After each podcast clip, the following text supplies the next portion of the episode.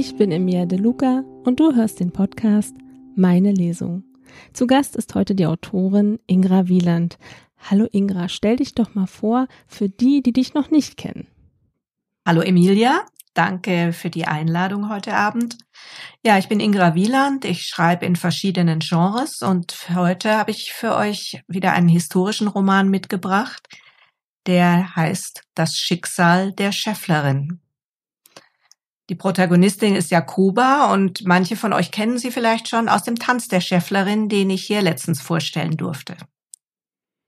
Ja, jetzt bist du mit Band 2 da. Ich freue mich total. Ich fand das letztens auch total spannend und bin jetzt natürlich schon sehr neugierig. Magst du gleich mal anfangen? Ja, ich sag euch vorher noch kurz ähm, was zu dem äh, ersten Teil. Also beide Bücher sind ineinander abgeschlossen, aber natürlich baut die Geschichte der Protagonistin Jakoba, eine junge Frau, die 1636 in München lebt, jetzt ähm, in dem zweiten Band mit auf. München war damals eine Stadt mit ungefähr 20.000 Einwohnern, nur so damit ihr euch das vorstellen könnt. Und der Vater von Jakoba ist Schäfflermeister.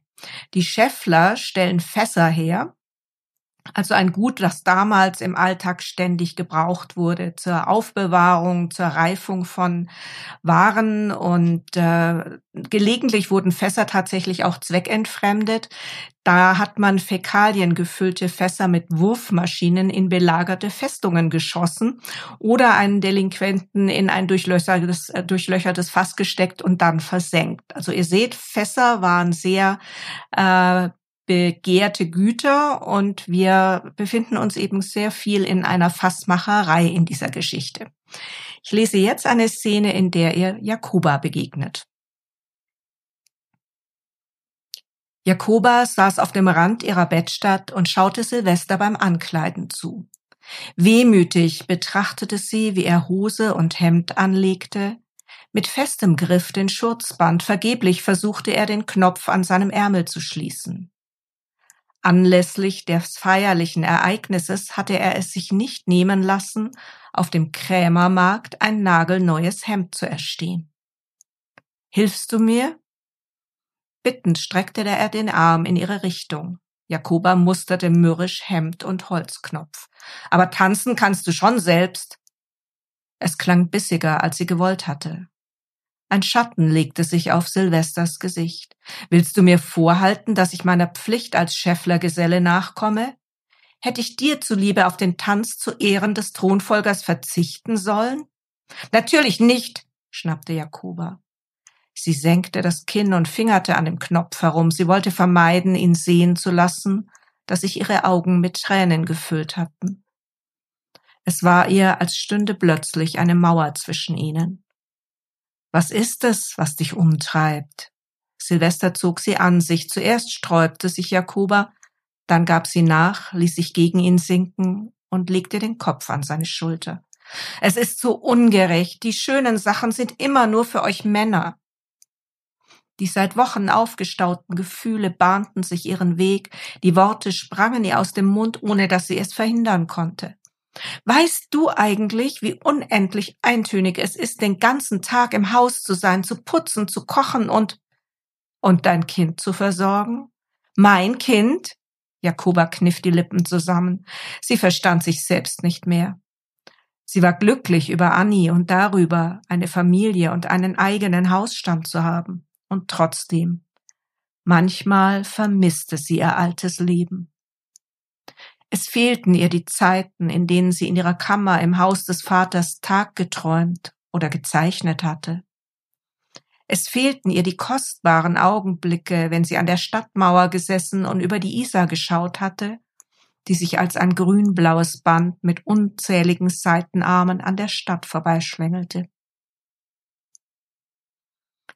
Silvester strich ihr liebevoll über den Rücken. Lass uns zur Residenz gehen. Es ist ein glücklicher Tag für das Kurfürstenpaar. Die Feststimmung wird dir die düsteren Gedanken vertreiben. Mit einem Seufzer löste sich Jakoba von ihm. Vielleicht hatte er recht. Silvester schien seinen Platz im Leben gefunden zu haben. Er war glücklich, in der Schäfflerei zu arbeiten. Bald schon würde er sein Meisterstück abliefern. So innerlich zerrissen, wie er gewesen war, als sie ihn damals auf ihrer Flucht vor der Stadtwache kennengelernt hatte, so ausgeglichen war er nun. Die Nächte, in denen er schreiend aus dem Schlaf fuhr, weil ihn Albträume plagten, waren selten geworden. Mit ihrer Heirat hatte er durch die Fürsprache ihres Paten, der dem Inneren Rat angehörte, das Bürgerrecht Münchens erhalten.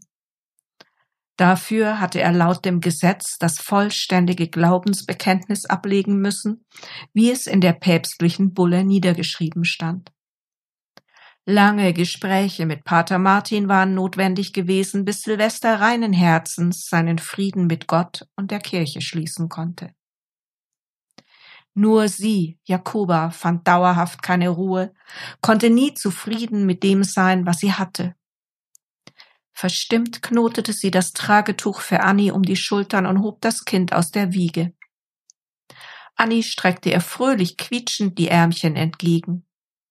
Jakoba legte sie in das Tuch und zog ihren gefütterten Umhang darüber. Als sie auf den Flur traten, kam Lene aus ihrer Kammer. Unter ihren Augen lagen dunkle Schatten. Sie wirkte übernächtigt und ungewöhnlich angespannt.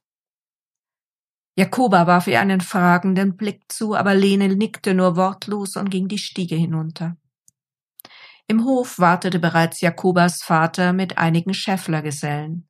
Die frisch gebundenen Buchsbögen, die an der Wand lehnten, verströmten den Duft des vergangenen Sommers.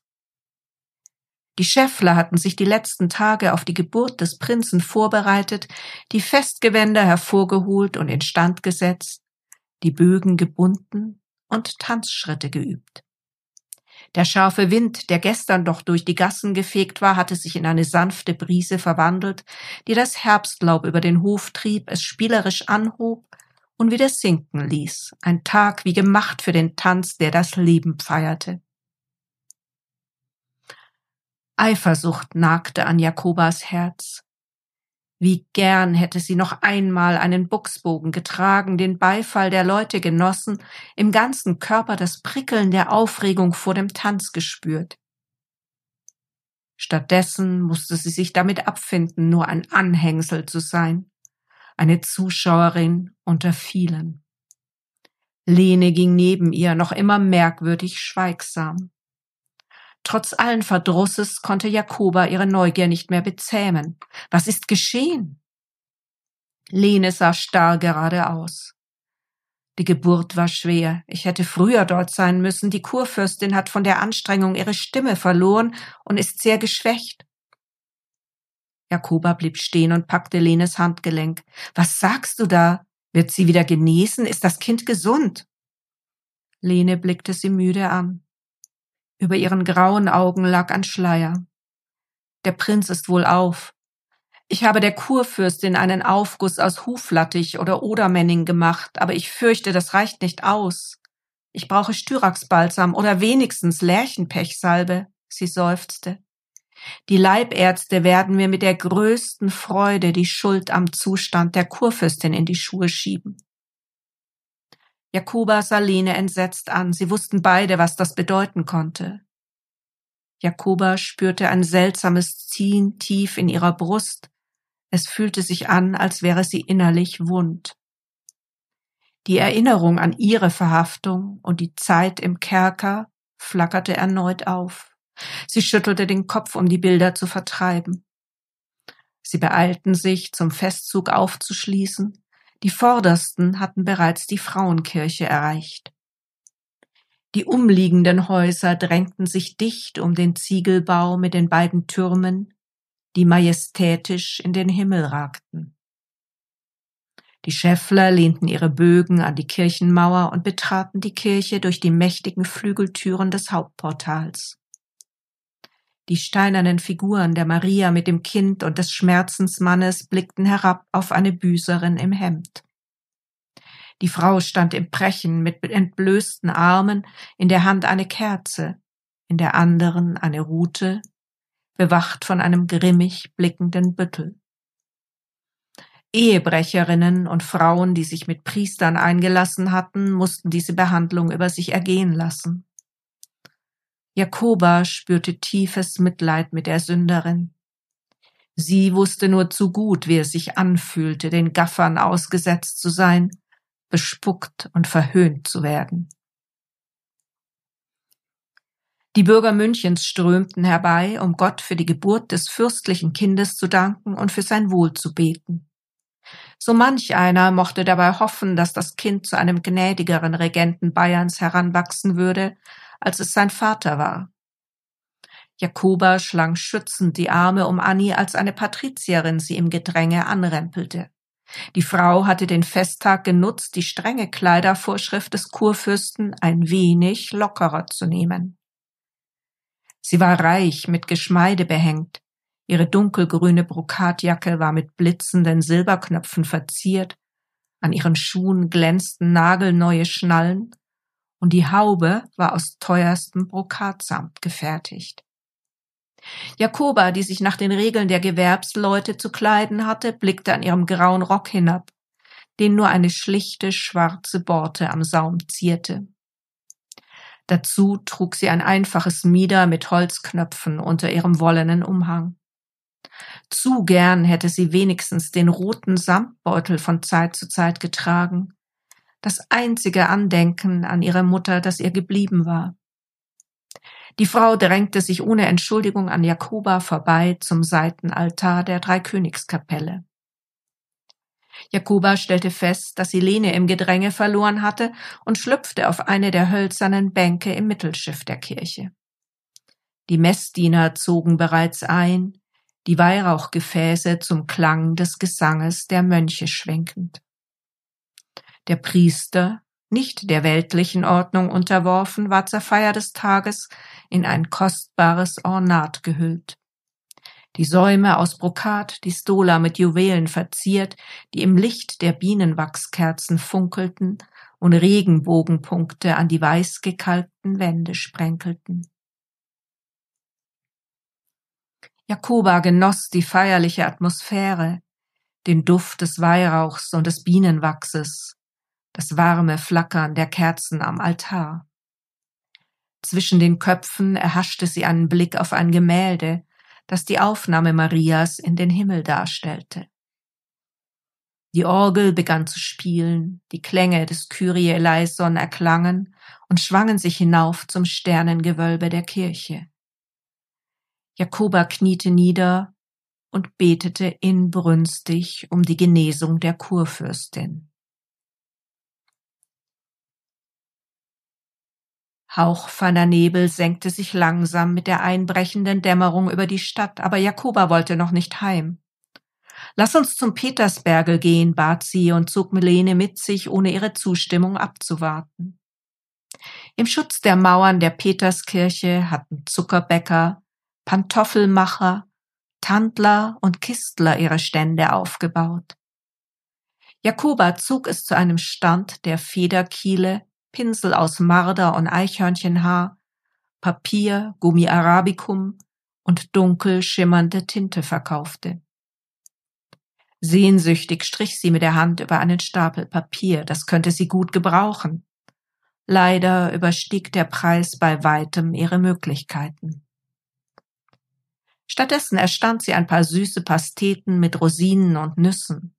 Sie hatte gerade den letzten Bissen in den Mund gestopft und ließ Annie etwas kleben gebliebenen Honig von ihrem Finger saugen, als ein schriller Schrei ertönte. Jakoba stellten sich die Härchen im Nacken auf. Hastig wischte sie die Finger an ihrer Schürze ab. Es kommt von da drüben, lass uns nachsehen. Schnellen Schrittes ging sie in Richtung Rossschwemme, Lene blieb dicht an ihrer Seite. Von überall her kamen Leute angerannt, Entsetzensschreie ertönten. Eine Leiche, an der Bäckerschnelle liegt eine Leiche, rief ein Fleischhackerherlehrling, der ihnen entgegengerannt kam. Ich hol den Viertelshauptmann. Jakoba und Lene erreichten die Bäckerschnelle. Der Käfig, in den Bäcker gesetzt wurden, die mangelhaftes oder verdorbenes Brot verkauften, um dann unter dem Jubel der Betrogenen unter Wasser getaucht und wieder hochgeschnellt zu werden, baumelte leer oben am Flaschenzug. Jakobas Blick fiel auf die Rossschwämme. Am Fuß der Rampe, die in den Bach führte, schwamm ein menschlicher Körper bäuchlings im Wasser.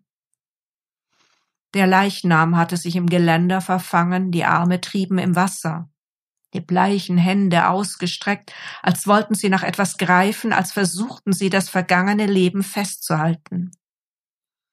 Jakoba spürte Übelkeit aufsteigen. Sie griff nach Lenes Hand. Um Himmels willen, Lene, es ist ein Kind. Immer mehr Menschen versammelten sich um die Rossschwemme. Ein Wirtssohn, der das Pferd eines Gastes hatte tränken wollen, war auf die Leiche gestoßen.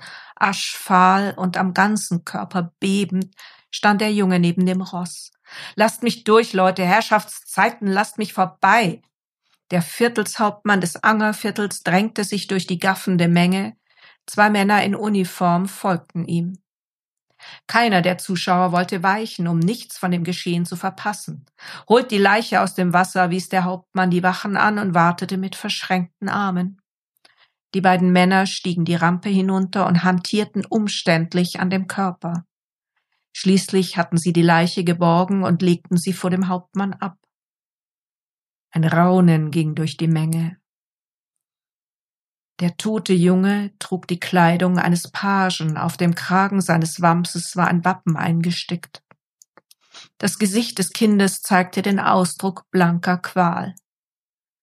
Die schulterlangen Haare lagen wie kleine rote Schlangen, die vor dem Elend davonkriechen wollten, auf dem Pflaster. In der Kehle des Knaben klaffte ein tiefer Schnitt. Jakoba schnappte nach Luft. Armer kleiner Kerl. Oh nein, wie furchtbar. oh Gott. Ja. Ja. Ein Mörder geht in München um. Nein. Aber jetzt nicht mehr. Jetzt nicht mehr. Gott sei Dank. Hoffe ich jedenfalls. Ja. Oh Gott, es war ja jetzt äh, ein Ende mit Schrecken. Mhm. Oh ja, okay. Ähm, ja, du siehst, ich ringe um Fassung. Ich bin gerade ein bisschen schockiert. Ähm, aber ja, lass uns mal über deine Figuren sprechen. Erzähl mal ein bisschen was. Ja, möchtest du was über die Figurenentwicklung hören? Möchtest du was über die Figuren jetzt in dem Buch hören? Was, was möchtest du denn am liebsten hören? Genau, über die Figurenentwicklung sprechen wir nachher. Und mhm. jetzt kannst du ja über die einzelnen Figuren im Buch so ein bisschen was erzählen, damit wir die alle ein bisschen mehr kennenlernen. Mhm. Ja, Jakoba ähm, ist, wie gesagt, ist eine junge Frau. Sie ist knapp 18 Jahre alt und jetzt eben mit Silvester verheiratet, den sie in der Folge Tanz der Schäfflerin kennen und lieben gelernt hat und nach vielen Verwirrungen ja eben dann auch bekam.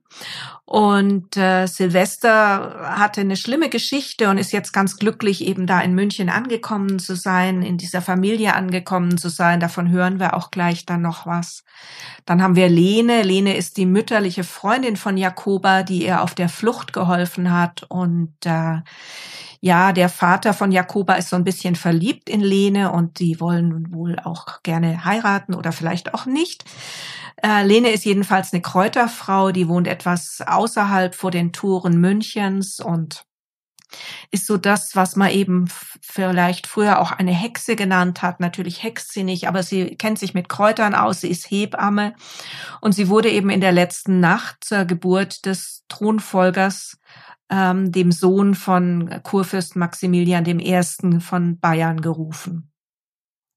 Und das ist natürlich immer sehr heikel, wenn man so bei den Hohen aus und eingeht, weil als Kräuterfrau ist man da auch nicht so gern gesehen bei dem Hofpersonal, bei den Leibärzten. Wir treffen dann später noch ähm, den Vincent, das ist ein Freund von Silvester, der auch in die Schäfflerei, in der Schäfflerei lebt, der hat auch dort sein, sein Heim gefunden und natürlich Wilhelm Neuburger, das ist der Vater von Jakoba, ein polternder äh, Mann, aber mit einem sehr guten Herzen. Also das sind erstmal so die Hauptfiguren, dann kommen natürlich noch viele andere dazu und bei mir ist es tatsächlich immer so, äh, es schmuggeln sich jedes Mal Figuren ein, die ich nicht geplant habe. Das kann ich einfach gar nicht verhindern. Das ist sehr, sehr spannend. Erzähl mal ein bisschen was über den Ort. Dein Buch spielt ja in München. Da gibt es ja auch Ecken, Straßen. Da bin ich jetzt sehr neugierig. Ja, also München hat ja noch einen schönen alten Stadtkern und äh, ich weiß nicht, ob du schon mal in München warst, aber da kann man wunderbar im alten Hof spazieren gehen und da gibt's noch so Gassen, die noch ganz ursprünglich aussehen. Aber natürlich ist es nicht mehr das München aus dem 17. Jahrhundert, wo mein Roman spielt. Äh, aber ich recherchiere trotzdem, wenn möglich, an den Plätzen, die eben wichtig für die Geschichte sind, auch wenn sie sich verändert haben. Aber Manchmal reicht schon eine Ruine, um trotzdem noch die Atmosphäre zu erspüren und dann einfach auch viel besser vermitteln zu können. Und jetzt sind natürlich Straßenführung, Bebauung und sogar auch die Straßennamen natürlich andere.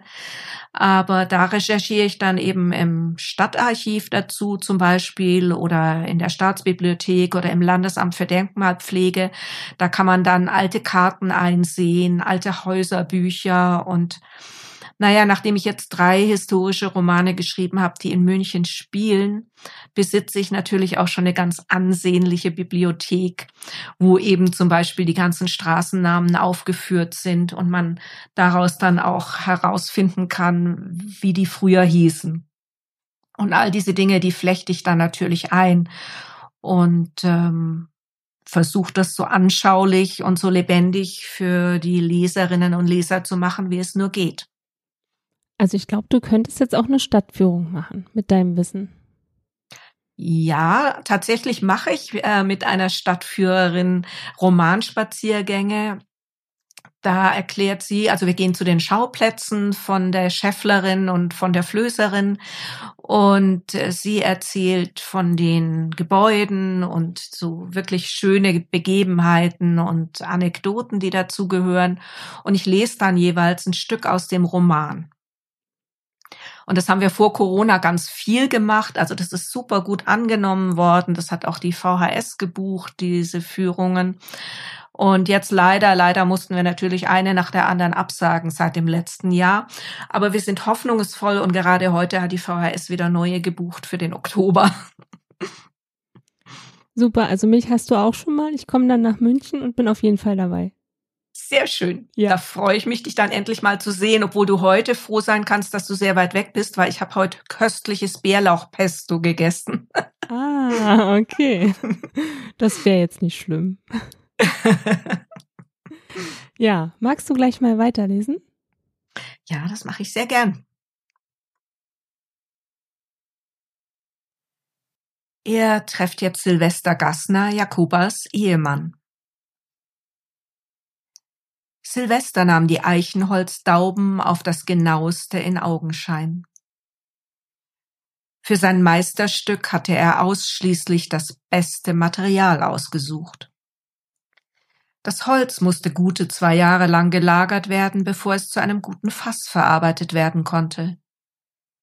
Seine Finger glitten prüfend über die Biegung des Holzes. Die Dauben waren in der Mitte breiter und liefen zum oberen und unteren Ende hin schmäler zu, wodurch die bauchige Form des Fasses zustande kommen würde.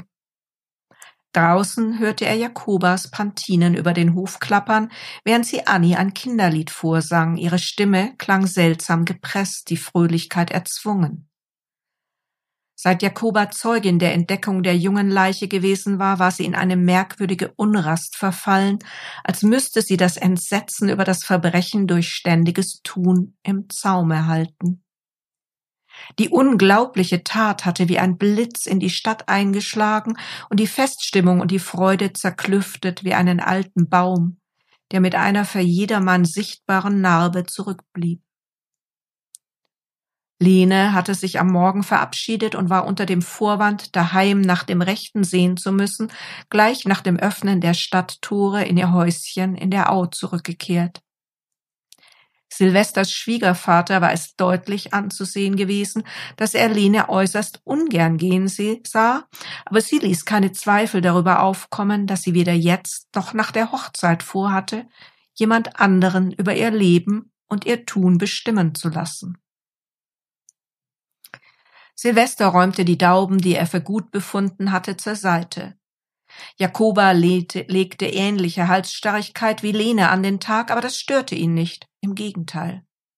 Die Willensstärke und die Leidenschaft, mit der Jakoba ihre Träume und Ziele verfolgte, hatten ihn von Anfang an fasziniert. Er dachte an die stolze Haltung ihres Kopfes mit der schweren, dunklen Haarflut, das Blitzen ihrer bernsteinfarbenen Augen. Ihre Kraft, ihr Mut und das Lebensfeuer, das in ihr glühte, hatten sie überleben lassen, als Überleben schier unmöglich erschien. Sie hatte ihm eine Tochter geboren und er hoffte insgeheim darauf, dass das nächste Kind ein Sohn sein würde.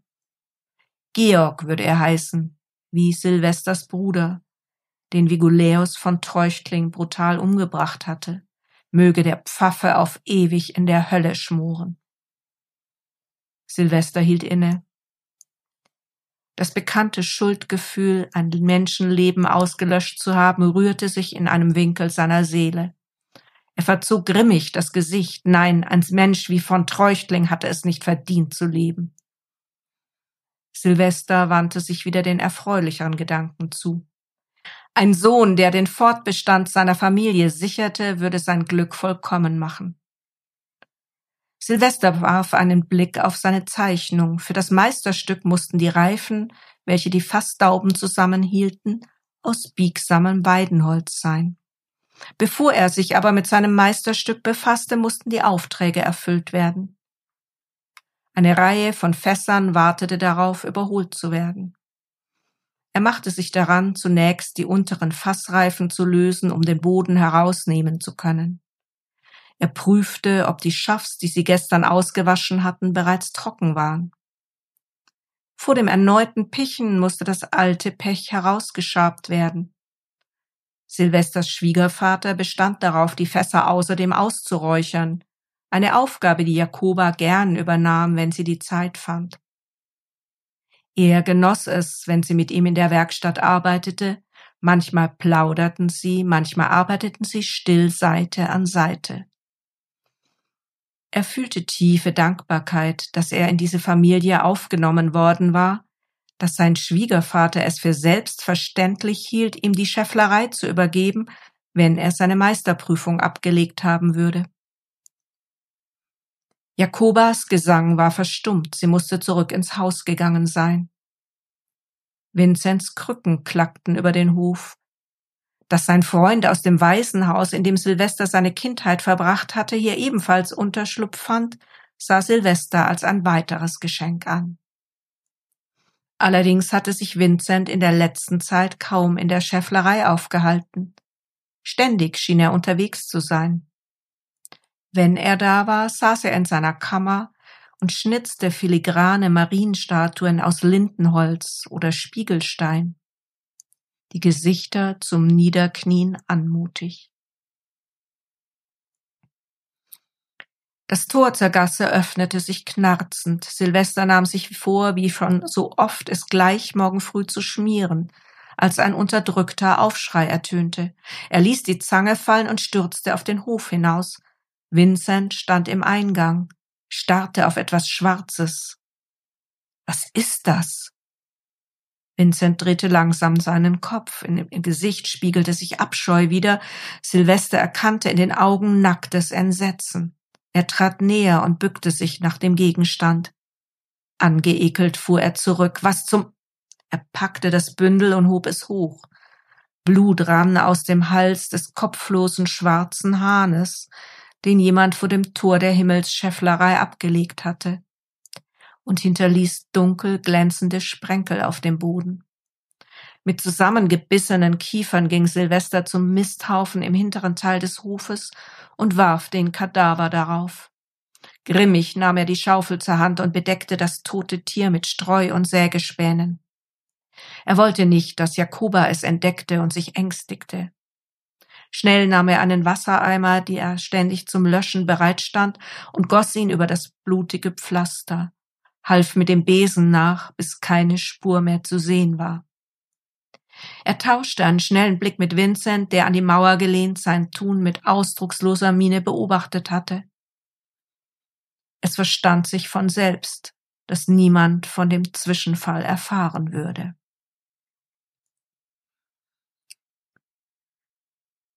Jakuba beschleunigte ihre Schritte und schloss zu dem traurigen Zug auf. Annie hob den Kopf, äugte neugierig aus dem Tuch und brabbelte vor sich hin. Pater Martin strebte gemessenen Schrittes auf ein frisch ausgehobenes Grab zu. Die Messknaben postierten sich rechts und links, gelangweilt die Rauchgefäße schwenkend. Der Weihrauch vermischte sich mit den Nebelfetzen, die Schwaden strudelten tief über die Grabsteine hinweg, bevor sie sich im Nichts verloren. Ein magerer Hund trabte über den Gottesacker herbei, beschnüffelte den Karren, pisste ihn an und trocknete dann weiter. Der Mönch löste den Strick, der den Sarg auf dem Karren festgehalten hatte, und ließ die grob gezimmerte Kiste auf die Seile neben das Erdloch rutschen. Der Pater legte sein Gebetbuch auf einem Grabstein ab und packte mit an. Gemeinsam ließen sie den kleinen Sarg in die feuchtkrümelige Erde hinuntergleiten. Jakoba trat neben das Grab. Tränen traten ihr in die Augen, als ihr in den Sinn kam, dass dieser Junge eine Mutter gehabt hatte, eine Mutter, die in der Ferne weilte und nicht ahnte, dass ihr Kind nicht mehr am Leben war, sondern brutal aufgeschlitzt und wie ein Stück Unrat ins schmutzige Wasser der Stadtbäche versenkt worden war. Bedenke, dass du Staub bist und zu Staub kehrst du zurück, ertönte die klare Stimme des Paters und holte Jakoba aus ihren trübseligen Gedanken. Er setzte den Fuß auf den Spaten, stieß ihn in den Erdhaufen. Mit einer müden Bewegung kippte er ein paar Erdklumpen auf den Sarg, bekreuzigte sich. Amen, fiel Jakoba mit dumpfer Stimme ein und wünschte sich nichts mehr, als dem ermordeten Knaben irgendeinen Trost spenden zu können. Der Pater kam zu ihr herüber, während der Mönch begann, das Grab zuzuschaufeln und die Messknaben sich gegenseitig schubsend und knupfend ins Richtung Spital trollten. Jakoba, Gott zum Gruß, was tust du hier? Welcher Teufel schlitzt einem unschuldigen Kind die Kehle auf und wirft es wie einen wurmstichenden Apfel ins Wasser? Sie hatte ihre Stimme kaum unter Kontrolle. Der Pater breitete die Arme aus und ließ sie mutlos sinken. Für einen Moment ähnelte er einer traurigen Saatkrähe. Das hat keinen weiter interessiert. Der Junge war aus dem Gefolge des Markgrafen, ein Gast des Kurfürsten, Wer weiß, in welches Wespennest man bei Nachforschungen stechen würde, versetzte er bitter. Die hohen Herren sind schnell einmal mit dem Dolch bei der Hand, wenn das Wasser zum Barbieren nicht heiß genug ist oder wenn ein dunkles Geheimnis von den falschen Ohren gehört wurde. Aber der Pater hatte mehr auf dem Herzen. Du warst lange nicht mehr bei der Beichte. Jakoba biss sich auf die Lippen, sie spürte Ärger in sich aufsteigen. Pater, ein Kindsmörder läuft ungestraft durch die Stadt und ihr sorgt euch um meine Sünden? Sie gab sich keine Mühe, ihren beißenden Spott zu verbergen. Jakoba, das ist es nicht. Er fasste sie besänftigend am Arm. Es geht mir um die Beichtzettel. Wenn du dem Viertelshauptmann keine vorweisen kannst, wirst du bestraft. Und gerade jetzt, wo Lene, er verstummte abrupt. Jakoba verzog das Gesicht. Was ist mit Lene? Der Pater schaute sie betreten an. Es wird viel getratscht auf den Gassen wie am Hof selbst. Jakoba heftete ihren Blick auf ihn und ließ ihn nicht aus. Er wand sich. Man sagt, sie sei schuld an der Krankheit der Kurfürstin. Sie hätte unlauter gehandelt. Manche munkeln, es sei Zauberei im Spiel gewesen, um dem kurfürstlichen Haus zu schaden. Nur durch das beherzte Eingreifen der Leibärzte und einer besonderen Reliquie hätten Kind und Kurfürstin vor dem sicheren Tod gerettet werden können. Jetzt war es heraus. Jakoba starrte ihn sprachlos an. Und das glaubt ihr? Wo denkst du hin, meine Tochter? Selbstverständlich glaube ich solchen Unsinn nicht. Ich kenne Lene inzwischen gut genug, um zu wissen, dass sie eine gottesfürchtige Frau ist und ihr Heilwissen nur zum Besten aller Lebewesen einsetzt. Niemals würde ich glauben, dass sie mit dem Teufel im Bunde ist. Jakoba durchfuhr es eiskalt. Solche Gerüchte wirkten wie ein schleichendes Gift. Erneut kam ihr Cecilie in den Sinn, die auf dem Marktplatz gestanden und Lene in den Schmutz gezogen hatte. Es brauchte nicht viel, um der Hexerei angeklagt zu werden. Jakoba hatte es bereits am eigenen Leib erfahren. In ihrem Kopf arbeitete es fieberhaft. Sie musste Lene warnen. Vorerst war es besser, wenn sie nicht in die Stadt zurückkehren würde, nur bis alles in Vergessenheit geraten wäre. Das ist ja wieder so eine sehr spannende Stelle, wo du einfach aufhörst. Wie gemein. Es war aber sehr schön. Trotzdem, muss ich sagen. Sehr, sehr schön. Hat mir sehr gefallen. Das freut mich. Lass uns mal über die Recherche für die Entstehung eines Buches sprechen. Wie sieht diese bei dir aus? Ja, also meistens ist die Hauptfigur zuerst da. Also ich habe das Thema, das Thema fliegt mich irgendwie an. Und äh, bei der Schäfflerin war das eben der Schäfflertanz, der hier in München immer noch Tradition ist. Und dann irgendwann musste die Geschichte weitergehen. Also da war noch mehr, als das erste aus war. Und ähm, ja, dann fange ich an und schaue, welche Schauplätze brauche ich, was muss ich darüber wissen. Also in dem zweiten Teil geht's ja zum Beispiel auch zu doch immer wieder ums Bierbrauen, was ja in München äh, ein sehr präsentes Thema ist. Und äh, dann informiere ich mich da und schaue, wo ich zum Beispiel hier ins Biermuseum gehen kann. Also das ist ein ganz kleines, tolles Museum in einem uralten Haus, wo es noch eine Himmelsleiter gibt. Das sind diese ganz steilen Treppen, wo du unten am Fuß stehst und aber bis oben hoch durchs Dach schauen kannst. Und ähm, ja, das sind dann meine Recherchetage und Stunden, die ich unwahrscheinlich genieße, weil ich es einfach liebe, mit den Leuten zu sprechen, die dann sich damit auskennen und, und tolle Informationen haben. Und äh, ja, wo immer möglich, fahre ich dahin und schaue mir das an. Wow, hört sich sehr spannend an. Finde ich klasse, wenn man da sich so reinkniet. Ist auch die Arbeit macht Spaß, oder? Wenn man, also ich weiß nicht, wie, wie lange ist bei dir so die Recherche? Ist das, sind es nur ein paar Tage oder eine Woche oder zwei Wochen? Also das zieht sich eigentlich meistens über die ganze Entwicklung des Buches hin, weil ich dann immer wieder feststelle, ah, da fehlt mir vielleicht noch was, dann muss ich noch mal in die Staatsbibliothek mir da ein bestimmtes Buch holen, das lese ich dann meistens dort im Aventinus-Saal. Das ist ein ganz toller Saal, da darfst du auch nur rein, wenn du was veröffentlicht hast oder eben wenn die Studenten an ihren äh, Arbeiten da schreiben. Und da gibt's eben Bücher, die darfst du auch gar nicht mit rausnehmen. Äh, die darf man nur dort lesen. Sind halt meistens auch alte Bücher. Auch im Stadtarchiv gibt's Bücher, die darfst du nur mit Handschuhen anfassen, weil sie halt wirklich alt und kostbar sind. Und ja, da geht dann ein Vormittag um wie nichts. Und äh, wenn es eine längere Fahrt ist, dann ja, dann geht schon mal ein Tag oder zwei drauf, aber das zieht sich, also ich schreibe an so einem historischen Roman, an den vergangenen habe ich meistens so ungefähr ein Jahr geschrieben und davor schon so ein paar Monate recherchiert und dann eben, wie gesagt, währenddessen auch immer wieder noch, wenn ich auf irgendwas gestoßen bin, wo ich sagte, ah, das ist mir wichtig für die Geschichte oder ähm, das möchte ich einfach noch mehr, mehr drüber wissen und brauche noch was, dann zieht sich das durch die ganze Zeit.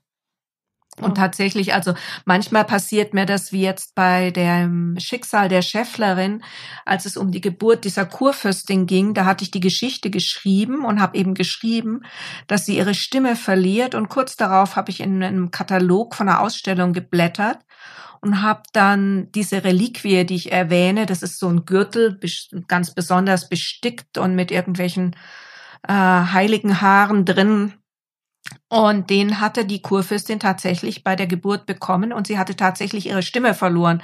Also das war dann ein bisschen spooky, weil ich das zu der Zeit nicht wusste.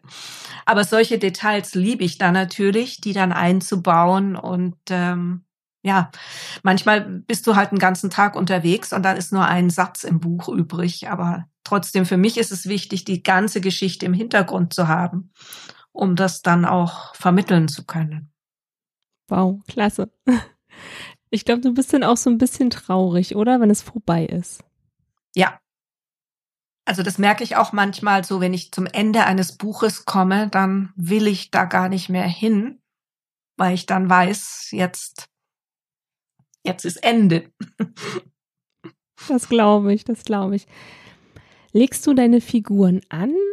Also hast du dafür eine Vorlage oder benutzt du ein bestimmtes Programm? Wie sieht deine Figurenentwicklung aus? Also ja, ich habe ein bestimmtes Programm, wo es auch möglich ist, ähm, Figuren anzulegen.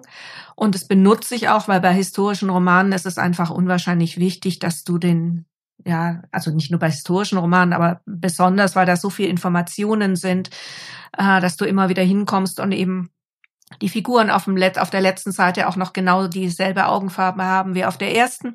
Und wenn dann mehrere Figuren da sind, dann ist es natürlich bei den Protagonisten nicht, aber bei Nebenfiguren dann sehr wichtig.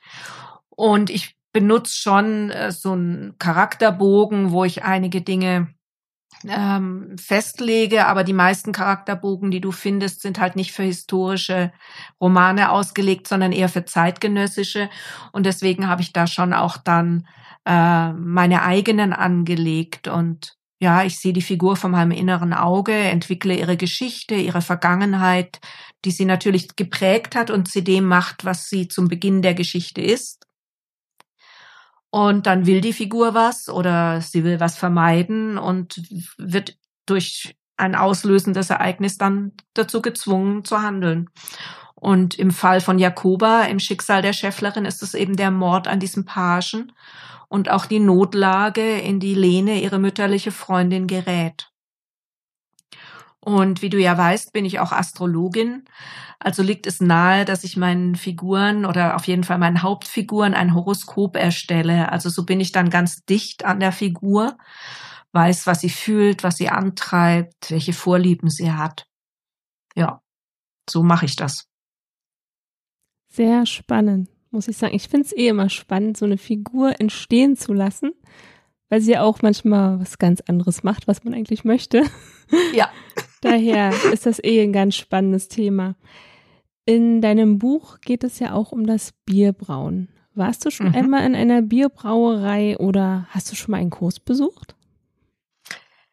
Einen Kurs habe ich noch nicht besucht, obwohl wir hier, ich glaube vor zwei Jahren beim Bajuwarenhof, das ist ein Museum, ein Freilichtmuseum, wo es äh, bayerische oder bajuwarische Höfe gibt aus dem fünften bis siebten Jahrhundert. Und da ist eine Frau, die sich ganz besonders mit der Küche dort beschäftigt, dem Essen und Trinken. Und die hat mal äh, Bier gebraut, wie man es damals gemacht hat. Also ist ja noch mal ganz viel weiter vorne in der Zeit, als wir jetzt in in meinem Roman sind. Und das hat so ein bisschen geschmeckt wie fades Weizenbier. Aber hier in München gibt's natürlich tausende von Brauereien, ja, und ganz bekannte Brauereien. Und das war natürlich früher alles Klöster, also Franziskaner, äh, Augustiner, Paulaner. Das sagt vielleicht sogar euch oben im hohen Norden etwas. Das waren alle die Klöster und die hatten natürlich alle das Braurecht. Und seit ähm, der Verordnung 1539 gab es ja das bayerische Reinheitsgebot. Und tatsächlich gab es da ganz bestimmte Regeln, wann, zu welcher Zeit zwischen Michaeli, das ist am 29. September, und Georgi, das ist der 23. April, da durfte man nur untergäriges Bier brauen und die Biere, die gebraut wurden, die mussten dann in Lagerkellern aufbewahrt worden und die mussten eben den ganzen Sommer reichen. Und wenn es alle war, dann hat man welches aus Bad Tölz angekauft. Vor jeder Brauerei stand auch Tafeln, da standen Tafeln, wo der Bierpreis drauf stand. Also so äh, damals hat das Märzenbier hat zwei Pfennig pro Maß gekostet und das Winterbier einen Pfennig. Und Maximilian I., der wollte die Kassen wieder auffüllen und der hat dann tatsächlich das Weißbierbrauen zum Monopol ausgebaut. Der hat die ganzen Weißbierbrauereien aufgekauft und hat dann eben im eigenen Brauereien hier in München äh, sein Weißbier und sein, also sein helles und sein dunkles Weißbier brauen lassen. Also Bierbrauen ist ja schon eine interessante Sache. Ich war selbst mal bei einer Führung. Ich fand das total interessant. Ich so dachte so, wow, klasse. Also es war nur eine ganz kleine Brauerei, aber das ist auch schon sehr interessant. Die war jetzt auch nicht mehr aktiv, die war jetzt nur noch für Führung Aber sowas mal mitzumachen oder am Kloster, finde ich, sollte jeder einfach mal gemacht haben. Das ist einfach schön. Auf jeden Fall jeder, der auch Bier trinken will. ja, das stimmt. Ja, und hier in der Geschichte kommen wir nachher noch in ein Klarissenkloster, das es auch gibt, das Kloster am Anger. Also es gibt's heute nicht mehr, aber den Anger gibt's noch. Und die Oberin, die kennen wir auch schon, äh, die Priorin kennen wir auch schon aus dem ersten Buch und die ist da auch am Bierbrauen. Also auch die Klarissen, die Nonnen dort haben Bier gebraut. Oh, das wusste ich zum Beispiel nicht. Mhm. Wieder was dazugelernt, dank dir. In deinen Büchern tauchen ja auch immer wieder Kräuterfrauen auf. Erzähl doch mal. Ja, die Kräuterfrauen, das ist mir immer ein ganz besonderes Anliegen, weil ich selber Kräuter in jeder Form liebe. Ich beschäftige mich ganz, ganz viel mit Kräutern, mit Heilkräutern und habe in meinem Garten, in meinem winzigen auch ganz viel Würzkräuter und auch Heilkräuter. Und ich finde es einfach ein wahnsinnig spannendes Thema, weil es wirklich äh, irgendeine ganz bekannte Kräuterfrau hat es auch gesagt, ich weiß gar nicht, ob das Hildegard war oder eine spätere. Gegen jedes Leiden ist ein Kraut gewachsen.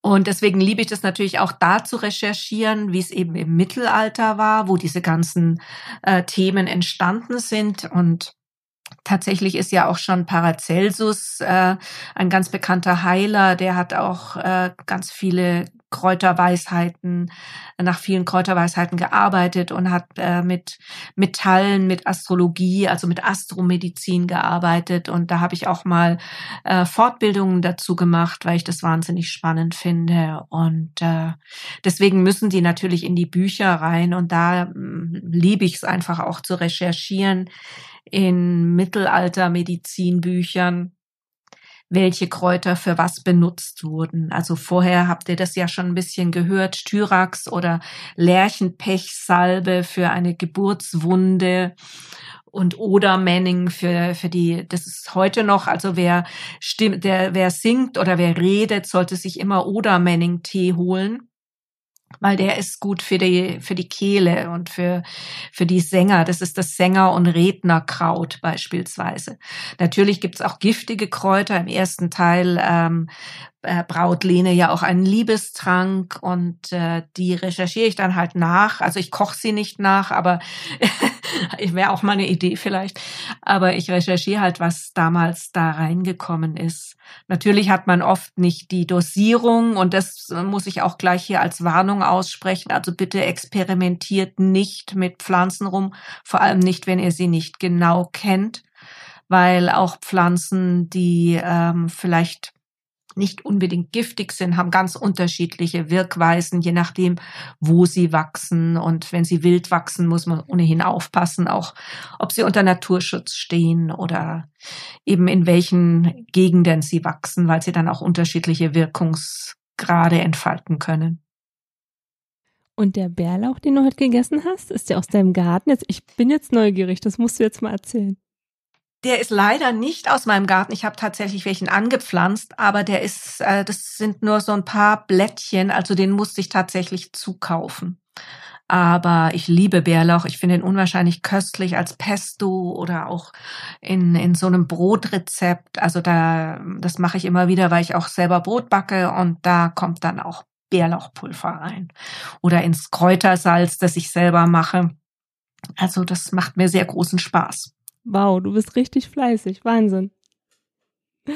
Respekt. Wo finden wir dich bei Social Media? Ja, da bin ich zu finden natürlich auf meiner Autorinnenseite www.wieland-autorin.de. Auf Facebook bin ich als Ingra Wieland unterwegs mit Y, das Ingra.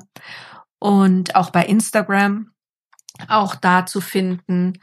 Genau, das ist es so, wo ich mich hauptsächlich befinde. Genau, und da finden wir auch solche Sachen von dir, tatsächlich. Ja, das, also gerade auf Instagram und Facebook, da lasse ich schon auch immer, wenn ich auf Recherche bin, ähm, mache ich Fotos oder wenn ich besondere Sachen zeige. Ich bin ja auch selber immer wieder im Mittelalter, im Frühmittelalter unterwegs, ähm, im Campus Galli Da schreibe ich gerade im Frühmittelalter meinen nächsten Roman, an dem arbeite ich immer noch, soll aber jetzt dann bald fertig sein. Und da nehme ich euch auch immer gerne mit auf solche Recherchereisen oder wenn ich Brote backe oder Kräuter ernte oder sowas. Genau, ich kann es euch nur empfehlen. Schaut mal bei Ingra vorbei, es ist sehr interessant alles. Ich gucke da auch immer und denke immer so, ah, okay. Also ich finde es super. So, jetzt wollen wir natürlich dein Buch kaufen. Das erste Buch kennen wir jetzt, das haben wir jetzt schon gekauft. Jetzt wollen wir natürlich das zweite Buch kaufen. Wo können wir das kaufen? Am liebsten kauft ihr das Buch äh, bei der Buchhandlung eures Vertrauens um die Ecke, weil es einfach super wichtig ist, äh, diese Buchhandlungen zu unterstützen. Ähm, es gibt auch den wunderbaren Autorenweltshop. Äh, da kann man auch die Bücher äh, erstehen. Und natürlich gibt's die auch als E-Book. Kann man sie sich auch runterladen oder beim Verlag bestellen. Das ist der Burgenwelt Verlag in Bremen www.burgenweltverlag.de. Also da kann man die überall bekommen. Also auf jeden Fall kaufen. Kaufen, kaufen, kaufen kann ich nur sagen. Ich finde alles einfach total interessant und wenn man einfach mehr erfahren möchte, wie es früher war, sollte man es auf jeden Fall gelesen haben. Nach der Folge hier. genau. Was wünschst du dir von deinen Lesern? Ja, bis natürlich, wie gesagt, dass sie die Bücher kaufen und lesen, dass sie, wenn es wieder geht, zu den Lesungen kommen und äh, dass sie vielleicht auf Romanspaziergänge gehen oder auch in ihre eigene Stadtgeschichte eintauchen. Also es ist ja, jede Stadt hat Geschichten und egal wo man hinkommt, äh, man muss sie nur aufheben und mitnehmen. Genau. Genau, man sollte in seine eigene Geschichte, also in der Stadt, wo man wohnt, einfach mal eintauchen. Ich habe das auch schon gemacht und fand das sehr interessant. Als Kind schon fand ich das interessant. Ähm, früher hat man das noch vermittelt bekommen in der Schule, jetzt leider nicht mehr so. Daher vielleicht einfach mal mit den Kindern durch die Stadt gehen, ein bisschen schauen, die Geschichte kennenlernen. Das kann nicht verkehrt sein. Da gebe ich dir absolut recht. Genau. Wenn nicht, einfach mal Ingra in München besuchen und eine Führung bei ihr mitmachen. Ja, die Termine stehen eigentlich immer auf meiner Seite. Ähm, wie gesagt, im Moment natürlich nicht. Da geht das alles nicht. Aber wenn, wenn es wieder losgeht, dann bieten wir gerne wieder Führungen an. Super, okay. Ja, Ingra, wir sind leider schon am Ende. Schade. Ich hätte dir jetzt noch ewig zuhören können beim Lesen. Aber es soll ja nicht so sein. Wir sollen ja auch selber lesen, was auch richtig so ist. Und ich freue mich schon, wenn du demnächst wieder mein Gast bist. Da freue ich mich auch sehr drauf. Bis dahin wünsche ich dir auf jeden Fall einen schönen Tag und eine schöne Zeit und viel Spaß beim Weiterarbeiten. Vielen lieben Dank, das wünsche ich dir ebenso. Danke. Also bis zum nächsten Mal, eure Emilia. Wenn dir die Folge gefallen hat, abonniere den Podcast und über eine Bewertung würden wir uns sehr freuen. Meine Lesung.